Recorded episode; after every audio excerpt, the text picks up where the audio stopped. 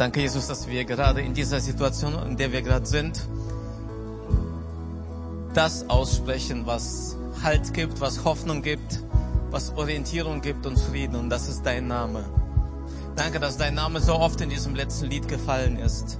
Denn das ist das, worauf wir schauen. Das ist das, woran wir festhalten. Und das ist der Grund, warum wir heute hier sind. Danke, Jesus, dass du da bist. Und dass in deinem Namen Frieden finden sollen, gerettet werden sollen, alle Menschen, alle Nationen. Amen.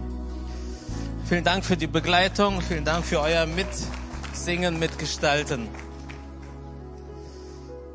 Ja, das war keine leichte Entscheidung. Die Predigt, das Thema, das ich schon am Montag fertig hatte, nach dem, was unter der Woche passiert ist, heute trotzdem zu predigen. Und ich habe tatsächlich auch äh, mit mir gerungen. Äh, als wir heute eine Durchsprache hatten mit den Mitarbeitern, hat Thomas das schon vermutet. Sie haben für mich auch ganz stark gebetet. Aber ich habe mir die folgende Frage gestellt. Äh, wir sind von dem, was gerade passiert, schon schockiert und mitgenommen und das, das trifft uns und wir würden gerne was tun. Wir haben einiges getan. Wir hatten am Freitag Gebet mit der ganzen Gemeinde an verschiedenen Orten, vor Ort, online, in kleinen Gruppen. Die Jugend hat gebetet. Und diese Woche wird es noch weitergehen, haben wir auch schon gehört. Und ich will auch jetzt schon sagen, es wird nicht beim Beten bleiben. Wir werden auch aktiv werden. Wir müssen was tun. Das geht uns was an. Ich bekomme mit, wie, ja, danke. Ich bekomme mit, wie plötzlich Menschen sich zum Gebet treffen, die niemals im Leben gebetet haben. Friedensgebet für die Ukraine. Und tatsächlich das, was wir diesem Land und überhaupt der ganzen Welt und den Menschen wünschen, ist dieser Friede. Gleichzeitig wissen wir, dieser Friede, der jetzt so im Fokus ist, wird nie für immer andauern. Menschen sind so, dass es immer wieder Menschen geben wird, die den Frieden brechen. Es wird immer wieder Not geben. Es wird, der Friede wird immer wieder erschüttert werden und uns aus dem reißen, was wir gewohnt sind. Deshalb ist das, was unser Auftrag ist, als Kirche, einen Frieden zu bringen oder einen Frieden zu predigen, der nicht von den Verhältnissen und Umständen in dieser Welt abhängig ist. Und das ist der Friede, den wir in Gott und durch Gott haben. Die Predigt, die ich heute vorbereitet habe, sie hat diesen Frieden zum Höhepunkt, zum Ziel. Und diesen Frieden, weiß ich, weiß ich, finden wir nur in Jesus und nur mit Jesus. Es geht bei diesem Frieden darum, dass wir wissen dürfen, Gott ist an meiner Seite, was auch immer passiert, was auch immer geschieht, was für Ereignisse auch immer uns treffen könnten. Wir dürfen wissen, ich habe dann Frieden, weil ich weiß, Gott ist bei mir und an meiner Seite. Und nicht in dem Moment, wo ich bete, nicht in dem Moment, wo ich rufe und nicht einfach Angst habe, sondern immer an meiner Seite. Das ist das Ziel meiner heutigen Predigt und ihr werdet gleich merken, die Predigt hat viel mit uns als Kirche zu tun, mit dem, was unser Auftrag ist. Sie hat auch mit Finanzen zu tun und ich weiß, auch das Thema momentan gerade in diese Situation zu bringen ist äh, auf den ersten Blick ein bisschen fremd, ein bisschen komisch, aber ihr werdet am Ende sehen, dass das alles schon in die Richtung führt, dass wir auch die aktuelle Situation beachten und wir kommen noch drauf zurück. Deshalb darf ich jetzt mit der eigentlichen Predigt anfangen. Aber ich glaube, dass dieser Schwung, dieser kleine Umweg einfach nötig war. Die Predigt heißt Spendenstopp in der Elim Hannover. Es ist zu viel. Dazu gleich mehr. Ob etwas freiwillig passiert oder gezwungen, kann über das Wohlergehen einer ganzen Nation entscheiden. Ob etwas freiwillig gemacht wird oder ob ich dazu bedrängt oder gezwungen oder mir das auferlegt wird, kann darüber entscheiden, wie es nicht nur mir, meiner Familie, meiner Umgebung, sondern meiner ganzen Nation geht. Ich habe das entdeckt durch einen Vergleich von zwei Geschichten im Alten Testament, die ich euch heute mitgebracht habe. Und ich habe diese beiden Geschichten noch nie so nebeneinander gelegt. Aufmerksam wurde ich äh, da auf diese Geschichten durch einen Beitrag von einem Rabbi aus der jüdischen Allgemeinen Zeitung. In beiden Geschichten geht es darum, dass etwas gebaut werden sollte. Und in beiden Geschichten ordnet Gott selbst den Bau an. Er gibt viele Details, wie gebaut werden soll. Ihr werdet wahrscheinlich schon vermuten, was es geht. Und In beiden Fällen ist dieser Bau eine kostspielige Angelegenheit. Ich werde später ein paar Zahlen nennen, übertragen auf heute. In beiden Fällen wird dieser Auftrag zu bauen scheinbar erfolgreich abgeschlossen. Doch die Konsequenz aus dem ersten Bau ist eine völlig andere wie die aus dem zweiten Bau. Ich hoffe, ich habe euch Lust gemacht, denn es wird auch um einen dritten Bau gehen, der mit dem zu tun hat, was wir heute tun. Wir wollen heute nicht nur Geschichte machen, nicht nur zurückblicken, sondern wir wollen uns fragen, was hat mit uns, was hat das Ganze mit uns heute zu tun? So beginnen wir gerne mit dem ersten Bau, mit der ersten Anordnung, die Gott gegeben hat, nämlich der Bau der Stiftshütte oder auch Zelt der Begegnung genannt. Die Situation ist so, dass mitten in der Wüste ein riesiges Volk unterwegs ist, das Volk Israel.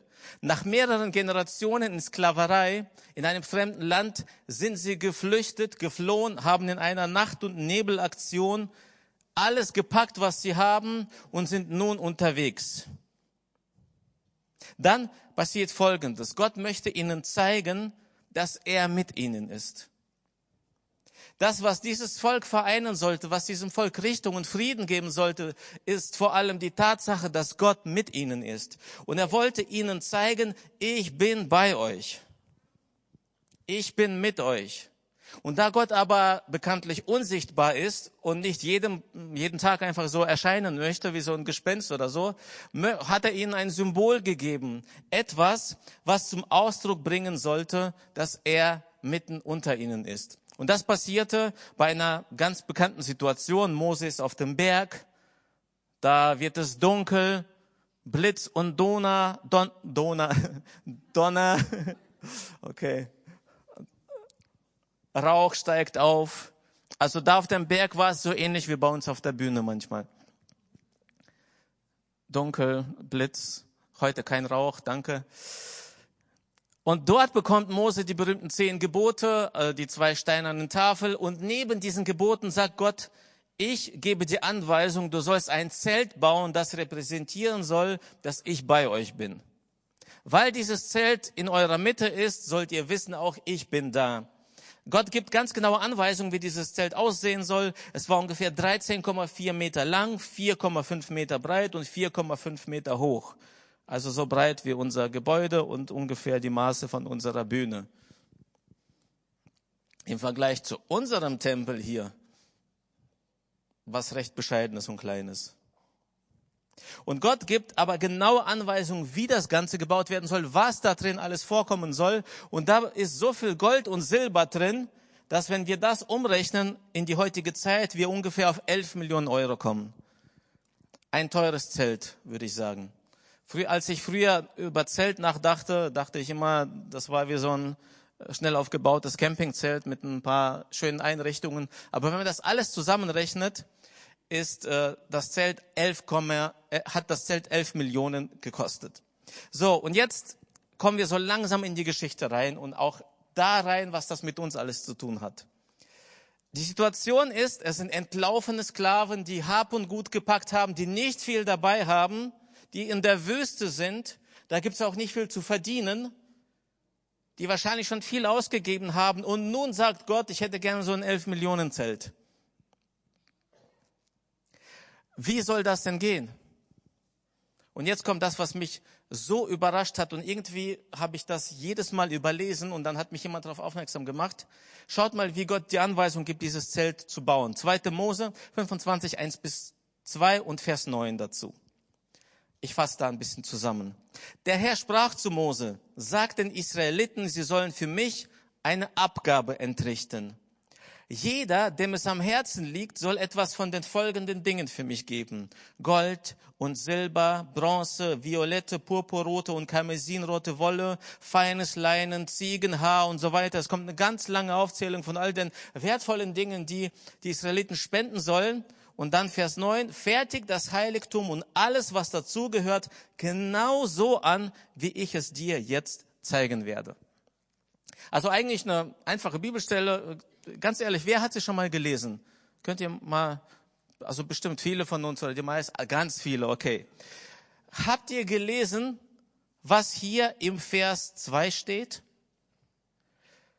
Jeder, dem es am Herzen liegt, soll etwas geben.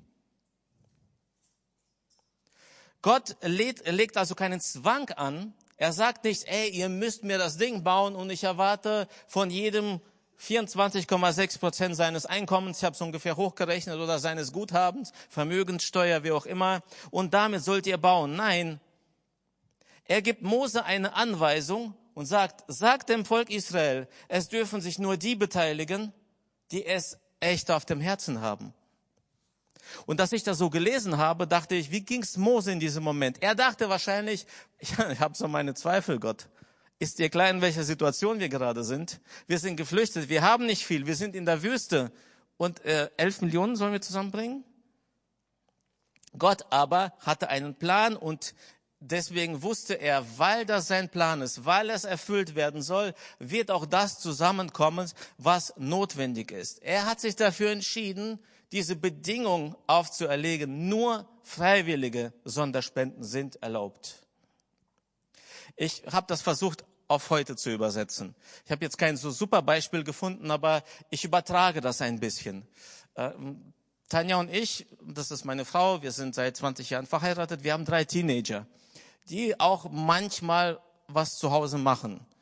Also wenn wir Hilfe brauchen. Und jetzt stelle ich mir vor, wir äh, verlassen das Haus. Es ist richtig chaotisch zu Hause. Übrigens normal, wenn man drei Teenager hat. Äh, vor allem Essbereich, Küche. Und bei uns ist das alles verbunden. Wohnzimmer, Ess, Esszimmer, Küche. Und wir, ich schreibe in unseren Familienchat bei WhatsApp. Hey Kids, Tanja und ich sind jetzt fünf Stunden weg. Zu Hause sieht es chaotisch aus. Und ich gebe euch jetzt ganz genaue Anweisungen, was zu tun ist das ist zu tun und das und das und das und das und das und dann zähle ich alles auf ne? und dann sage ich, aber ich möchte folgende Bedingung dazu hinzufügen. Er soll bitte nur der aufräumen, der es wirklich vom Herzen tut. Ich merke, viele haben schon damit zu tun gehabt.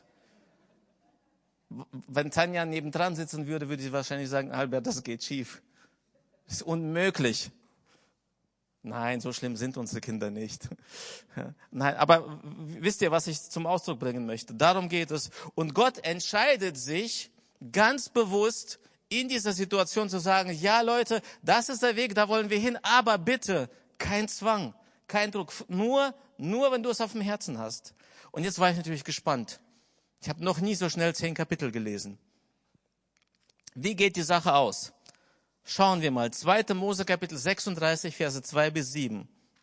Inzwischen organisiert Mose Handwerker und so weiter und dann sieht es folgendermaßen aus. Äh, Mose rief Bezalel, Oholiab und alle anderen Kunsthandwerk, Kunsthandwerker zu sich, denen Gott Weisheit und Geschick gegeben hatte. Sie waren bereit, ans Werk zu gehen und nahmen von Mose entgegen, was das Volk für den Bau des Heiligtums herbeigebracht hatte. Morgen für morgen kamen die Israeliten mit weiteren freiwilligen Gaben. Da ließen die Kunsthandwerker, die das Heiligtum errichten sollten, ihre Arbeit liegen. Sie gingen zu Mose und sagten, die Leute bringen zu viel. Wir haben mehr als genug Material für die ganze Arbeit. Der Herr, die der Herr uns aufgetragen hat. Mose ließ im ganzen Lager ausrufen, ihr Männer und Frauen, Krisensitzung ich muss was Wichtiges sagen, hört zu. Ihr braucht nichts mehr für den Bau des Heiligtums herbeizubringen. Da brachten die Israeliten keine weiteren Gaben, denn es war bereits mehr als genug Material für die Arbeit vorhanden, die getan werden musste. Wow. Ich habe nicht schlecht gestaunt. Wie ist das möglich? Ich würde gerne, so gerne bei uns in der Elim Hannover diesen Satz mal sagen. Sonderspendenstopp. Leute, bitte spendet nichts mehr. Es ist mehr als genug.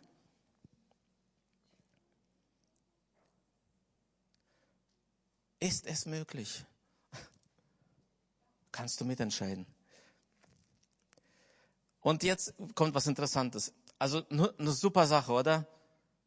Super gelaufen, schön, Gott gibt eine Anweisung, gut, wenn wir das machen würden und ich bin da und mach das und äh, ihr werdet schon auch das Herz dafür haben, alles, alles klappt.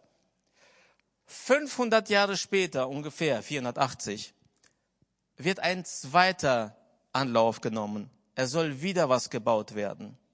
Der Bau des Tempels in Jerusalem. Die Geschichte geht so, ich fasse ganz, ganz stark zusammen. Der König David hat sich ein großes Häuschen gebaut, ein Palast in Jerusalem. Und dann wollte er natürlich, dass auch dieses Zelt der Begegnung, die Stiftshütte, auch in Jerusalem ist. Und da gibt es so eine dramatische Geschichte, wie er dafür sorgt, dass der, dieses Zelt nach Jerusalem gebracht wird und David tanzt und jubelt und springt. Er ist so verrückt, dass er sich sogar das Obergewand auszieht und sich lächerlich macht, aber er feiert das so, dass Gottes Gegenwart jetzt sichtbar in Jerusalem, in der Stadt ist. Und dann geht er nach Hause. Er steht vor seinem Haus, guckt sich sein Haus an, guckt sich das Zelt an und sagt, nee, oder? Kann doch nicht sein. Und es bewegt sein Herz, dass er sagt, ich will dem Herrn einen Tempel bauen, der soll größer und schöner sein als mein Zuhause.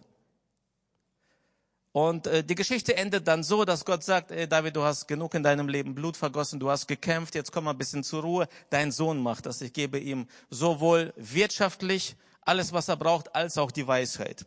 Und so läuft es dann auch. Sein Sohn Salomo, äh, nachdem er König wird, beginnt mit dem Bau des Tempels. König David, sein Papa, hat schon viel Material vorbereitet und so weiter, aber Salomo war es nicht genug. Größer, schöner, weiter. Er könnte jetzt sagen, ich schaue mal in der Bibel, im zweiten Buch Mose, wie das denn damals gelaufen ist mit der Stiftshütte. Dann habe ich eine gute Anweisung, eine gute Anleitung, wie wir jetzt für den Tempel sammeln sollen. So hätte ich das gesagt. Das wäre eine coole Sache. Salomo aber macht es ein bisschen anders. Er hat es nicht so mit der Freiwilligkeit. Er hat eine andere Idee. Und wie er das macht, wird an vielen Stellen deutlich. Aber ich möchte nur eine Stelle vorlesen, was er getan hatte, wie er den Tempel bauen ließ. 1. Könige 5, 27 bis 28. König Salomo ließ in ganz Israel 30.000 Zwangsarbeiter einziehen und stellte sie unter die Leitung Adonirams. Jeweils 10.000 mussten einen Monat auf dem Libanon arbeiten und waren dann zwei Monate zu Hause. Warum Libanon? Sie haben Bäume transportiert, Bäume abgeholzt und so weiter.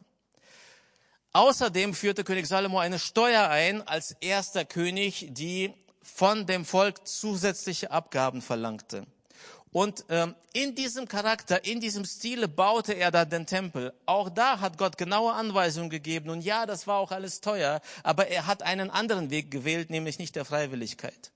Und was das am Ende mit dem Land, mit der Nation gemacht hat, lesen wir und merken wir erst, nachdem Salomo gestorben ist. Denn jetzt kommen Vertreter des ganzen Volkes zu seinem Sohn Rehabeam und bitten ihn, die Situation wirklich zu ändern. Es geht nicht mehr so weiter. Sie haben so drunter gelitten unter dieser Zwangsarbeit, unter den Steuern, dass sie nun nicht mehr konnten. Und schaut mal, was sie sagen. 1. Könige 12, 4. Dein Vater hat uns ein hartes Joch auferlegt. Erleichtere uns jetzt die Last, die dein Vater uns aufgebürdet hat. Und seine harte Zwangsarbeit, dann wollen wir dir untertan sein. Und wer diese Geschichte kennt, auch jetzt fasse ich zusammen, König Rehabeam sagte, wisst ihr was? Mein Daumen ist dicker als die Hüfte meines Papas. Ihr wisst noch nicht, was es bedeutet, hart zu arbeiten. Ich werde euch die Steuern noch mehr erhöhen. Und letztendlich führt das dann dazu, dass das Volk Israel sich spaltet. Aus einem Volk entstehen zwei. Es geht richtig bergab. Und äh, das Volk Israel, auch wenn es sich mal erholt hat, wird nie wieder zu der Blüte, zu der wirtschaftlichen Stärke äh, zurückkehren, wie sie unter König Salomo geherrscht hat. Zwei Bauten, zwei Geschichten, zwei Anweisungen, etwas zu tun und zwei völlig unterschiedliche Vorgehensweisen. Bei der ersten äh, setzt Gott auf Freiwilligkeit und gibt ein Vorbild, ein Beispiel. Bei der zweiten macht Salomo genau das Gegenteil und zwingt die Menschen dazu. Was können wir für uns aus diesen beiden Geschichten lernen? Ich komme jetzt zum dritten Teil meiner Predigt und da geht es um einen dritten Tempel. Und an alle, die jetzt im Alten Testament unterwegs sind und wahrscheinlich jetzt denken, ah ja, klar, es wird noch ein dritter Tempel gebaut werden und so in Jerusalem. Äh, nein, ich meine einen anderen dritten Tempel. Denn Gott wohnt nicht mehr in Häusern, die von Menschen hat gebaut wurden. Auch damals wohnte er nicht wirklich dort. Sie waren da, um zu symbolisieren, Gott möchte uns nahe sein. Gott möchte an unserer Seite sein. Und wie kommt es denn, dass Gott nicht mehr in einem Haus wohnt, das von Menschen gemacht wurde? Ich, auch das muss ich abkürzen. Ihr merkt, dass ich heute sehr zusammenfassend unterwegs bin. Ähm, es gab da einen Menschen oder jemanden, der Mensch geworden ist. Und sein Name ist Jesus. Er wurde so selbst Mensch wie du und ich. Während wir Menschen fehlbar sind, ich muss das jetzt ein bisschen erläutern, warum das notwendig war, während wir fehlbar sind und auch Fehler machen, die Bibel nennt das auch Sünde, wir tun Dinge, die uns selbst schaden, die anderen Menschen schaden, die Unheil stiften.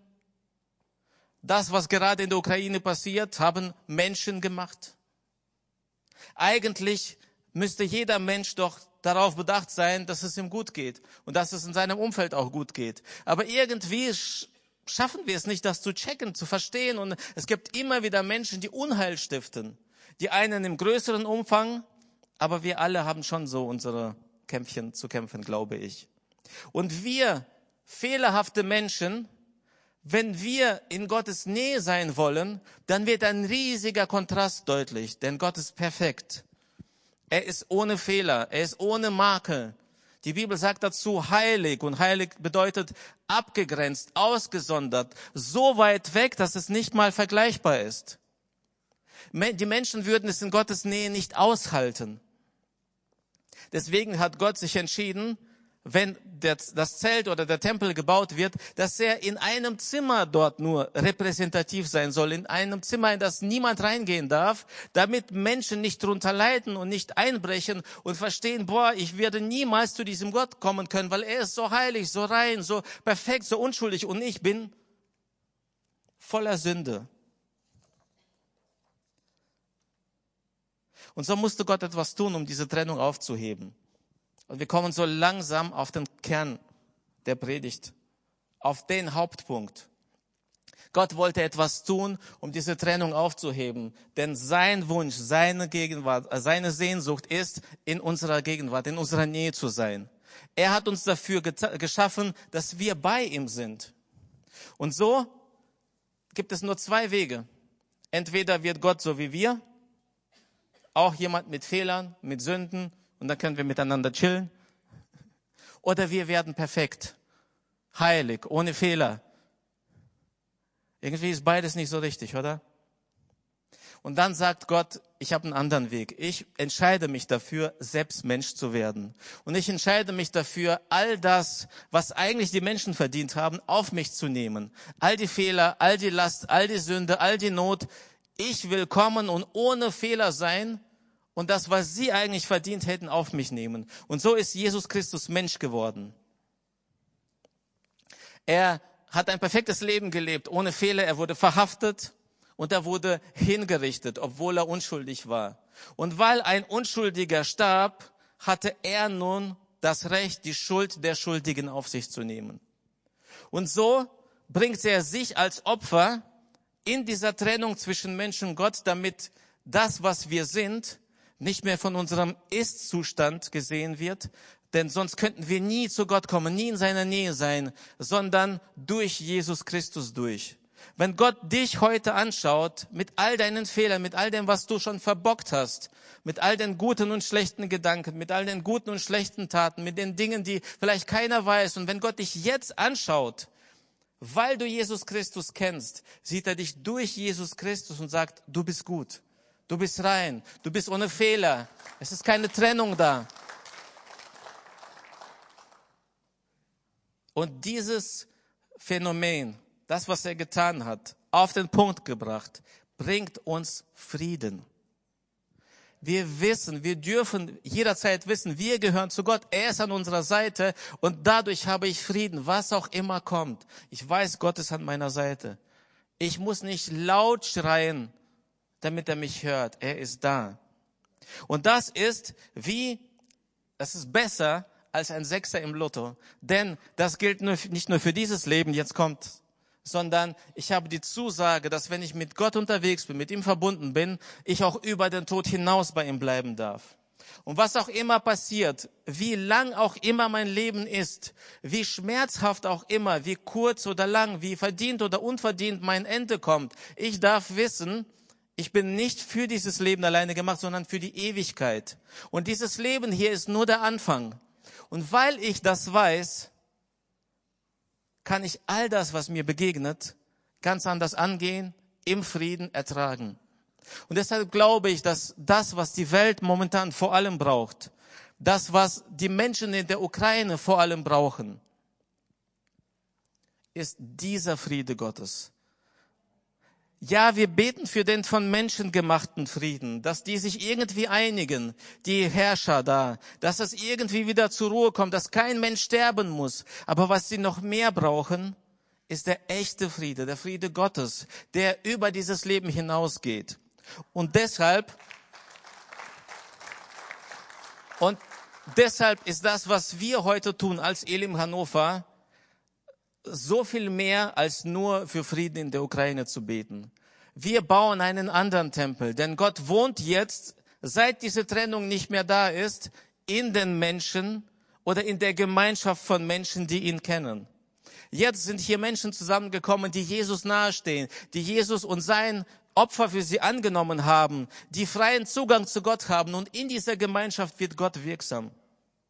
Er ist nun da. Und diesen Tempel bauen wir. Dieses Haus Gottes oder Reich Gottes, wie auch immer, bauen wir. Und heute auch diese Predigt hat zum Ziel, dass du heute, wenn du noch nicht diesen Frieden mit Jesus hast, noch nicht diesen Frieden mit Gott hast, dass du ihn bekommen kannst. Mitten in dieser Ukraine-Krise. Und das ist vielleicht ein gutes Bild für dich dass du heute etwas bekommen kannst, was dich durchträgt durch schwierige und herausfordernde Zeiten. Und spätestens jetzt oder vielleicht jetzt fragst du dich, okay, wie heißt die Predigt nochmal? Spendenstopp in der Elim Hannover. Was hat das jetzt alles mit dem zu tun, Albert, was du erzählt hast? Ich werde heute ein bisschen überziehen. Denn wir kommen jetzt auf den Punkt, wie das Ganze überhaupt möglich ist. All das, was wir hier tun, hat auch seinen Preis. Nein, keine elf Millionen wie damals, aber wir als Elim Hannover mit all dem, was wir tun, wir tragen dazu bei, dass dieser neue Tempel nicht mehr von Menschen gemacht, sondern aus Menschen bestehend, weiterhin wächst, dass dort Leben ist und dass Menschen von Jesus erfahren und zu Jesus kommen. Nein, ich habe von Gott keinen speziellen Plan bekommen, detailliert für 2022, wie wir die Elim Hannover bauen sollen. Also, falls ihr darauf wartet, das kommt heute nicht in der Predigt dran. Aber Gott gibt uns mit seinem Wort Gottes, mit der Bibel eine Anleitung ungefähr. Und das, was wir tun, haben wir auf ganz viele verschiedene Bereiche aufgeteilt. Wir haben Bereichsleiter in der Elim Hannover, die Verantwortung tragen für das, was Gott ihnen auferlegt hat. Und wir ermutigen sie jedes Jahr, dass sie so im September, Oktober, November spätestens mit ihren Teams, mit ihren Mitarbeitern ins Gebet gehen und sich fragen, Gott, was sollen wir im nächsten Jahr tun? Gib uns einen Plan. Wir sagen dazu Aktivitätenplan. Und wenn Sie diesen Aktivitätenplan gemacht haben, was machen Sie nach biblischem Vorbild? Sie überschlagen die Kosten und reichen dann ein, damit wir das Jahr 2022 als Kirchengemeinde gut und erfolgreich gestalten können. Nun, das haben sie gemacht. Und wer äh, Mitglied der Gemeinde ist, der hat das wahrscheinlich schon im letzten Gemeindebrief gelesen, Bericht aus der Gemeindeleitung. Die waren so kreativ, Gott hat ihnen so viele Träume gegeben. Sie haben so viel Vision für dieses Jahr, dass das am Ende 670.000 kostet. Für das Jahr 2022. Okay, keine Reaktion, das heißt okay. Also ist nicht so viel. Super. Also entspannt. Cool. Ihr, ihr macht mir das Predigen so leicht. Also wenn jetzt äh, kommen würde, boah, was? Hätte ich gesagt, oh. Ja. Aber was ich mir vielleicht auch gewünscht hätte, dass hier so Reinrufe äh, kämen, ach so, nur. So, das ist aber nicht die Herausforderung. Die Herausforderung ist die folgende. Wir müssen ja ungefähr auch hochrechnen, was wir an Einnahmen haben. Und wir haben eine gute Statistik, wir haben gute Auswertungen. Übrigens möchte ich auch an dieser Stelle gerne an jemanden Dankeschön sagen, an Sarah Gartmann. Bist du da, Sarah? Kannst du mal winken, wenn du da bist? Okay, wahrscheinlich nicht da. Sarah ist bei uns für die Auswertungen verantwortlich und sie gibt uns jeden Monat an die Gemeindeleitung den Bericht, wo stehen wir, wie entwickeln sich die Spenden, wie entwickeln sich die Ausgaben, dass wir einfach ein gutes Gefühl dafür haben, dass es uns gut geht. Und uns geht es gut. Danke, Sarah, für die regelmäßigen Berichte.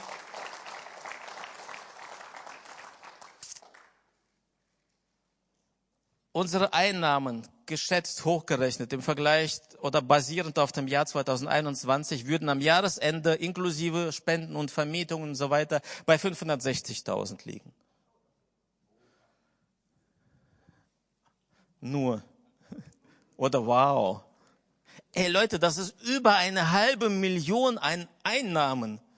Das ist schon, das ist schon eine Menge, das ist viel. Nur, wer rechnen kann, er kommt auf ein Defizit von 110.000 nur. Wir haben auch hier schon Vorsorge getroffen und vorsorglich ermutigen wir die Preisleiter dazu, ihre Ausgaben zu priorisieren. Priorität A, was ist Auftrag Gottes, was muss unbedingt sein? Priorität, Priorität B, was wäre auch gut? Und Priorität C, was wäre schön zu machen?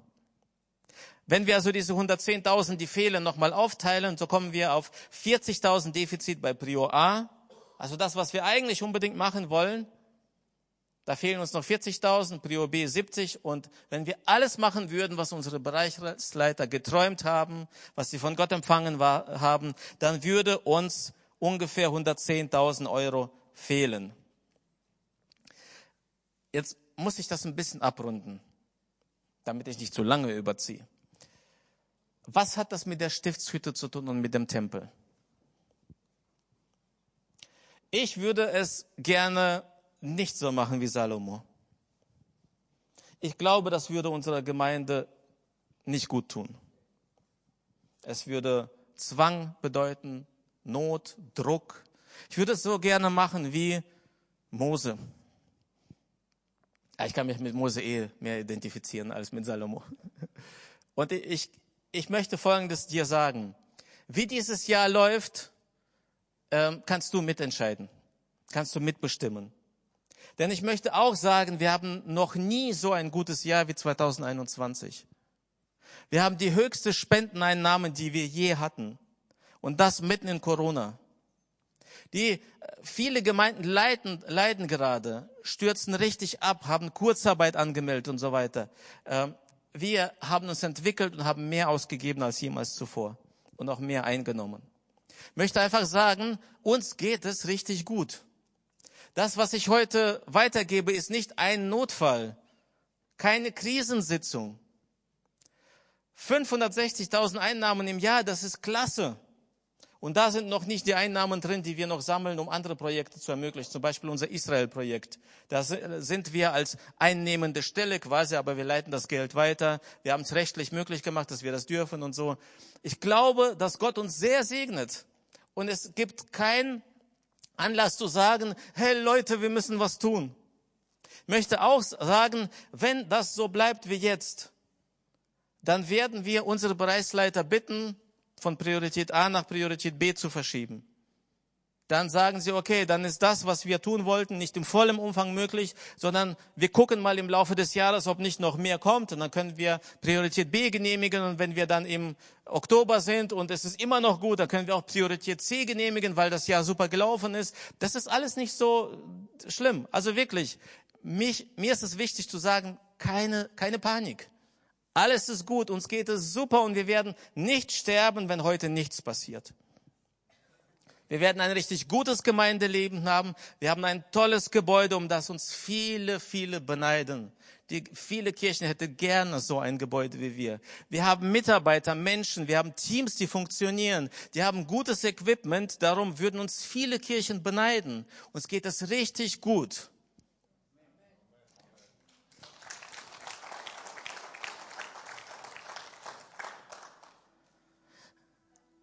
Und jetzt kannst du mitentscheiden, wie dieses Jahr laufen soll. Mit deiner Reaktion. Ich würde gerne die nächsten zwei Wochen als so eine freiwillige Sammelzeit ausrufen. Wenn du sagst, wie wir als Kirche unterwegs sind, ist richtig gut. Und ich vertraue darauf, dass unsere Bereichsleiter und ihre Teamleiter wirklich mit Gott gerungen haben, dass sie es von Gott empfangen haben, dass der Plan für dieses Jahr von Gott empfangen, gegeben wurde. Und ich glaube, dass wenn Gott diesen Wunsch gibt, dieses Herz dafür, ich glaube, dass Gott auch die Finanzen bereitstellt und auch ich möchte dabei sein. Und auch hier würde ich gerne die gleiche Bedingung auferlegen. Bitte mach nur mit, wenn Gott dir das aufs Herz legt. Völlig unabhängig von der Höhe. Ob es jetzt 10 Euro extra ist, 100, 500.000 oder 10.000. Äh, ich möchte vor keiner Summe weder Halt machen noch warnen. Du kannst mit beeinflussen, wie dieses Jahr der dritte Tempel gebaut wird. Du kannst mit beeinflussen, dass Menschen auf eine vielleicht andere, neue, kreative Weise Jesus begegnen. Du kannst Dinge mit ermöglichen, die ohne dein Zutun nicht möglich sind. Wenn ich jetzt zum Gebet einlade, und jetzt kommen wir zum Gebet, möchte ich mich zuallererst an die Menschen wenden, die diesen Frieden noch gar nicht kennen. Die jetzt vielleicht sitzen und sagen, spinnen die? Was? So viel Geld? Wofür? Für den Frieden. Für den Frieden in unseren Herzen und dass noch ganz, ganz viele Menschen Jesus kennenlernen. Und ich möchte dir Folgendes sagen, wenn du Jesus selbst begegnen wirst, wenn du jetzt sagst, ich, ich will das mal erfahren, was ist das, was sie antreibt? Warum, warum machen sie das? Warum bewegt sie das so sehr? Warum darf es sie so viel kosten? Ich möchte dich heute einladen, probier es einfach aus. Wenn du Jesus geschmeckt hast, wenn du geschmeckt hast, was es bedeutet, seinen Frieden zu haben, dann wird es dein komplettes Leben auf den Kopf stellen.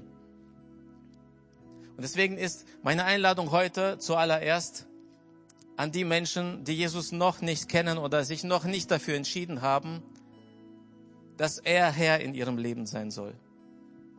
Ich würde euch gerne diese Gelegenheit heute geben, es zu ändern und zu sagen, ich will es mit diesem Jesus ausprobieren. Ich will diesen Frieden erleben, der größer ist als Krieg, größer ist als Gewalt, der in dieser schwierigen Situation mir echt Halt und Fundament gibt.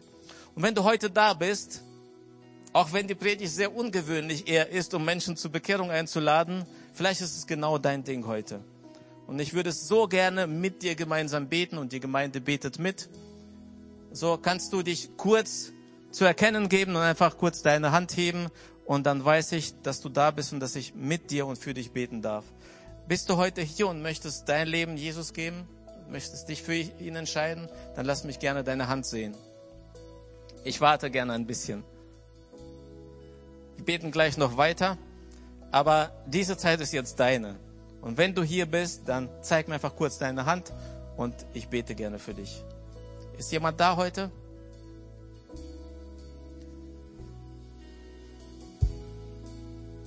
Okay. Diese Einladung geht natürlich auch an alle, die online zuschauen, jetzt live oder die später dazuschalten werden. Wenn du sagst, das hat dich angesprochen, du fühlst dich von Jesus gerufen, dann bist du auch herzlich willkommen zu sagen, Jesus, ja, hier bin ich. Und damit wir das wissen und dich unterstützen, kannst du dich gerne an uns wenden, kannst du uns gerne schreiben. Die Kontaktdaten werden auch eingeblendet und wir würden einfach gerne mit dir ins Gespräch kommen. Und jetzt möchte ich mich an all die anderen wenden, die diesen Frieden schon haben, die Jesus schon kennen, die Jesus schon im Herzen haben und die sagen, ich fühle mich angesprochen, dieses Jahr mit zu beeinflussen. Mit einer freiwilligen Sonderspende. Und ganz egal, ob du zur Gemeinde gehörst, ob du Mitglied der Gemeinde bist, irgendwie auf dem Weg Mitglied zu werden, ob du regelmäßiger Gast bei uns bist, vielleicht heute zum ersten Mal hier reingekommen bist, oder ob du gerade online zuschaust und du merkst gerade, dass Jesus dich anspricht, dann will ich dich bitten, dass du jetzt eine Entscheidung im Gebet triffst und sagst Gott, ja, so will ich mich beteiligen. und das dann in den nächsten zwei Wochen auch praktisch machst. Dazu gebe ich gerne etwas Zeit, einfach vielleicht 30 Sekunden, eine Minute Stille, wo ich auch nichts sage und Gott erlaube, zu dir zu sprechen.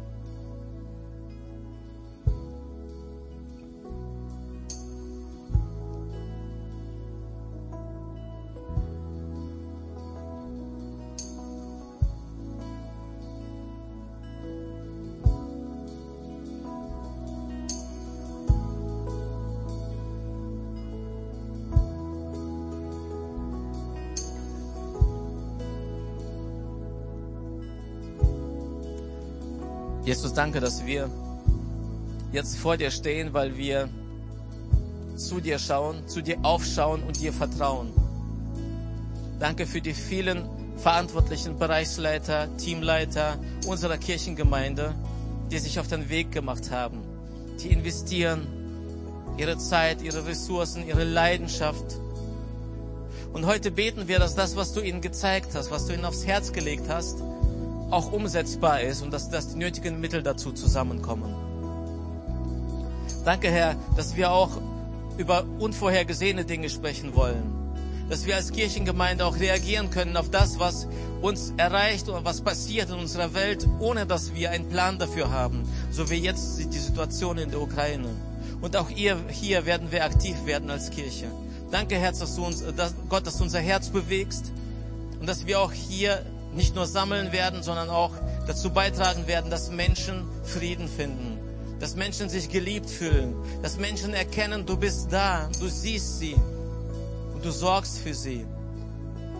Danke, Herr, dass unsere Finanzen, unsere Kirchengemeinde, unser Ja in deinen Händen liegt und dass du Herzen bewegen wirst. Amen.